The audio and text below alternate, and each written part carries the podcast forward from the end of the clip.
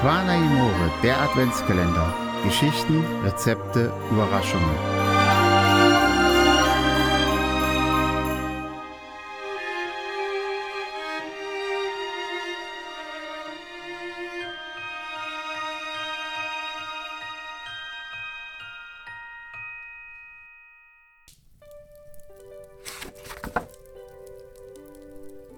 Das Christbäumchen.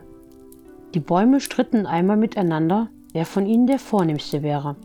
Da trat die Eiche vor und sagte, Seht mich an, ich bin hoch und dick und habe viele Äste und meine Zweige sind reich an Blättern und Früchten.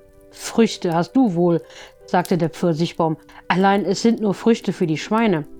Die Menschen mögen nichts davon wissen, aber ich, ich liefere die rotbackigen Pfirsiche auf die Tafel des Königs. Das hilft nicht viel, sagte der Apfelbaum. Von deinen Pfirsichen werden nur wenige Leute satt. Aber dauern sie nur wenige Wochen, dann werden sie faul und niemand kann sie mehr brauchen. Da bin ich ein anderer Baum. Ich trage alle Jahre Körbe voll Äpfel, die brauchen sich nicht zu schämen, wenn sie auf eine vornehme Tafel gesetzt werden. Die machen auch die Armen satt. Man kann sie den ganzen Winter im Keller aufbewahren oder im Ofen dörren oder Most daraus keltern. Ich bin der nützlichste Baum. Das bildest du dir nur ein, sagte die Fichte. Aber du irrst dich. Mit meinem Holz baut man die Häuser und heizt man die Öfen.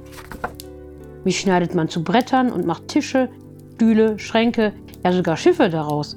Dazu bin ich im Winter nicht so kahl wie ihr. Bin das ganze Jahr hindurch schön grün. Auch habe ich noch einen Vorzug. Wenn es Weihnachten wird, dann kommt das Christkindchen, setzt mich in ein schönes Gärtchen und hängt goldene Nüsse und Äpfel an meine Zweige, über mich freuen sich die Kinder am allermeisten. Ist das nicht wahr?